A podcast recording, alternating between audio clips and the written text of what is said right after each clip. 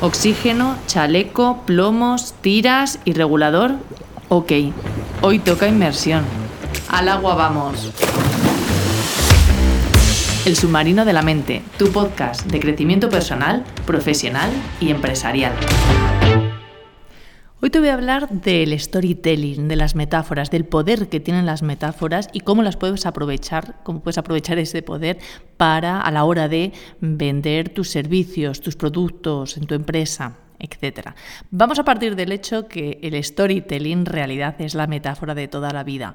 Las metáforas son una forma de explicar eh, un concepto o una situación, una realidad a través de otro concepto de un concepto o una realidad que son diferentes. Es, por ejemplo, cuando hablamos de una persona que decimos que está en las nubes. Bueno, la persona no está en las nubes, es como si estuviera en las nubes. O cuando hablamos de que un proyecto está en pañales. Bueno, el proyecto no está en pañales, pero es como si. Es decir, es una metáfora.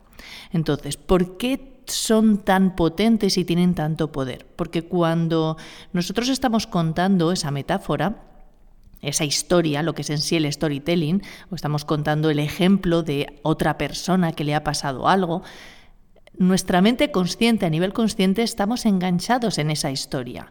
Entendemos, vamos siguiendo cada uno de los elementos de la historia, qué es lo que va pasando y cómo va acabando. Necesitamos, nuestra mente consciente necesita abrir, tenemos un inicio, saber cómo progresa y luego cerrar con, con un cierre, con una solución. ¿no? Entonces, a nivel consciente estamos enganchados en la historia.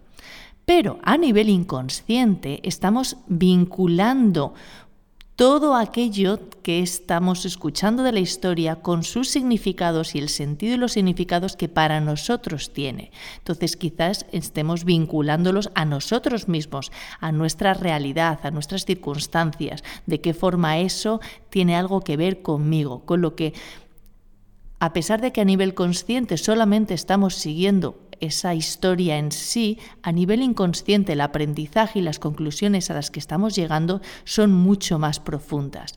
De ahí que a la hora de, en la docencia, o si por ejemplo haces algún tipo de formación o quieres explicar algo eh, que quieres que llegue a nivel profundo, es tan bueno usar historias, cosas que han pasado otras personas, poner ejemplos de, eh, yo en mi caso, por ejemplo, eh, pongo muchos ejemplos, bien que yo he vivido en mi vida, bien que he experimentado, pues, o que he vivido con clientes, etcétera, porque de esa forma la persona que te escucha está, como te decía, siguiendo toda esa historia, se queda con lo que es en sí la historia, pero a nivel consciente hacemos relaciones, significados más profundos. Con lo que no hay ningún punto en el que eh, la persona de alguna forma pueda revelarse, como si, por ejemplo, le dices a alguien, mira, lo que tienes que hacer es esto para tu negocio. probablemente, eh, a no ser que te tengan mucha autoridad, pues probablemente diga, bueno, ¿y tú qué sabes? o sí, vale, lo miraré, lo miraré. O quizás, eh, mm, y esto seguramente lo has vivido, lo primero o la primera respuesta en muchas ocasiones es no, eso ya lo he intentado o no, eso no es posible. Porque estamos, a nivel consciente, estamos estamos simplemente siguiendo y entendiendo aquello concreto que me estás diciendo. Pero en una historia me estás hablando de una historia, o cuando tú cuentas una historia estás hablando de esa historia. Y estamos simplemente siguiendo, entretenidos con esa historia que a nivel consciente no tiene relación con nosotros, pero que a nivel inconsciente, sin darnos cuenta, al escuchar una historia estamos vinculando nosotros. Nos ponemos en el papel del otro o pensamos, ah, pues mira, esto me ha pasado a mí, o ah, esto lo hice así, pero de primeras no estamos enganchados en ello. Sin embargo, en esa historia o en esa metáfora, que me están contando, si tiene un inicio y tiene un desarrollo y un desenlace, ese desenlace, esa conclusión, si yo me he sentido identificada con esa historia, es muy probable que la tome para mí. Por ejemplo, metáforas que puedes usar y en qué circunstancias o situaciones podrías usarlas.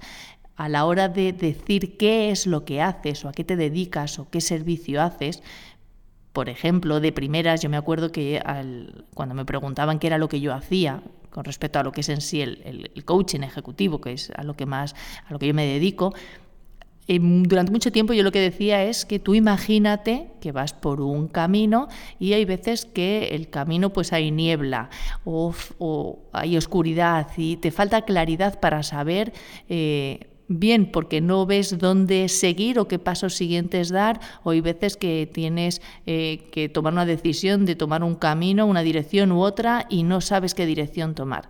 Y yo de alguna forma soy esa persona que va caminando eh, paralelamente, eh, acompañándote fuera por, por, el lado de tu camino y voy poniendo luz en aquellas zonas del camino que de primeras a lo mejor no habías visto o no habías reparado en ellas y que tienen información que te ayudan a decidir qué siguientes pasos tomar. O incluso cuando llegas a esa bifurcación en la que tienes que decidir en un lado u otro, te ayudo a identificar y ver, poner claridad y poner luz en eso, en esas opciones o mm, perspectivas que de primeras no te habías planteado, quizás. Otra metáfora que yo, por ejemplo, uso cuando hablo de la hipnosis yo siempre digo que la mente inconsciente es como un océano, es como el agua de un océano, enorme, con todos los elementos y toda la riqueza que tiene el océano, el agua, el océano en sí, dentro, toda la, vida que, que tiene en las profundidades y toda la fuerza que el agua tiene. Y que el agua se expande. Entonces, para mí, yo siempre digo, el inconsciente, la mente inconsciente es como el, el océano. Y la hipnosis lo que hacemos es generar, crear como un, un río, vamos, a través del que hacemos que, que, ya vaya ese agua y aprovechar esa fuerza y ese poder que tiene el agua, pero dirigidos a un objetivo concreto. Con lo que suelo decir que la hipnosis es crear ese, delimitar ese camino o ese río por el que hacemos que el agua del océano vaya bajando y atravesando y así aprovechamos todo el poder, toda la fuerza de ese agua dirigida hacia un objetivo concreto. Bueno, eso es una metáfora. Entonces, ¿qué puedes hacer tú para aprovecharla a la hora de vender tu servicio, vender tu producto, de forma que sea mucho más amigable, mucho más agradable de escuchar y a la vez mucho más memorable porque tendemos a, recordar, a memorizar y a recordar con mucha más facilidad historias por simplemente el, juego que tiene la historia en nuestra mente, tendemos a recordar historias mucho más fácilmente que acciones concretas. Entonces, los elementos de la metáfora o de esa, historia, el storytelling que, quieras usar son, tiene que haber siempre un elemento que equivalga a tu cliente. Luego, una situación o un elemento que equivale al problema que tú solucionas de tu cliente. Y un tercer elemento que eres tú. Luego puedes enriquecer la historia tanto como quieras. Aún así, yo te digo, las metáforas y las historias que más impacto tienen son aquellas que son simples, son sencillas, pero concretas. Aún así puedes enriquecerlo y poner el detalle que tú quieras. En cualquier caso, un elemento que equivalga a tu cliente, una situación, un elemento que equivale al problema de tu cliente que tú solucionas y luego un elemento que representa, que te representa a ti. Como antes yo te decía, imagínate que vas por un camino y hay veces que hay oscuridad, que hay niebla, que hay inclemencias del tiempo y que no, no a ver qué es lo, cuál es el siguiente paso que puedes dar ni llegas a ver bien el camino. O llegas a una bifurcación y a veces no sabes qué decidir.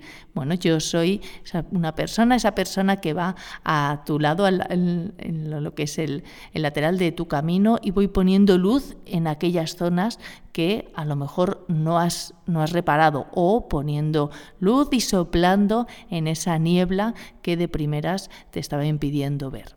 ¿no? Bueno, es un ejemplo eh, como cualquier otro.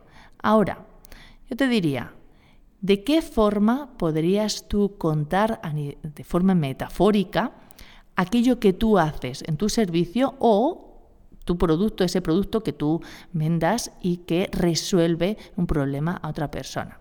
Ahora, algo que es clave para las metáforas y que muchas veces no, lo saltamos, y es que cuando contamos una metáfora, deberíamos de dejar la metáfora tal cual es. Muchas veces contamos la metáfora o la historia y entonces dedicamos tiempo, una vez que ya lo hemos contado, a explicar el por qué, qué significa esto para la vida de la persona o qué significa esto en general.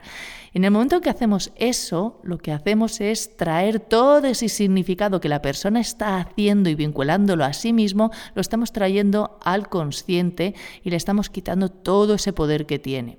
Con lo que si la persona está escuchando la historia y está dándose cuenta que, uff, eso me pasa a mí, eso me pasa a mí, fíjate, qué curioso, qué curioso, todo ese potencial, todo ese poder que tiene esa metáfora para la persona, si nosotros la traemos y decimos, bueno, esto es lo que significa que si tienes este problema y haces esto y, me contratas, pues yo te lo voy a solucionar.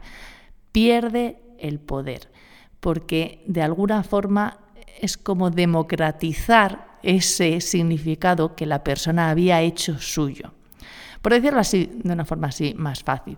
Con lo que cuando contamos una metáfora, y si tienes niñas, niños, si tienes eh, gente pequeña, por decirlo de alguna forma, a tu alrededor y cuentas una metáfora que quieres que, para que la persona, para que el niño o la niña haga su aprendizaje, la clave es contar la metáfora y dejar que la persona integre todo ese aprendizaje o esas conclusiones para ellos mismos. Si pasan los días y ves que no tenía efecto, bueno, puedes preguntarlo y de alguna forma explicarlo si es necesario o reflexionarlo conjuntamente. Pero en el momento lo ideal es contar la historia, la metáfora y simplemente dejar que cale y que vaya macerando de alguna forma en la persona. ¿Cómo sería tu metáfora? Gracias por estar aquí. Y como siempre recuerda, la vida es la suma de todas tus decisiones, que bien dijera Albert Camus. ¿Qué vas a hacer hoy?